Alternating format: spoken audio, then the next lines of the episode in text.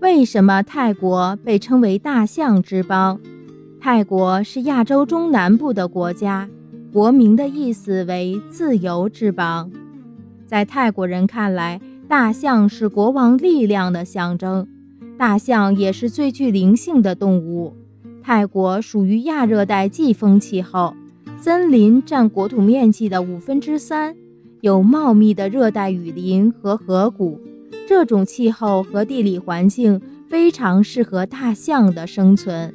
在泰国塔克朗，甚至有一个大象村，在那里的人们都与大象为友。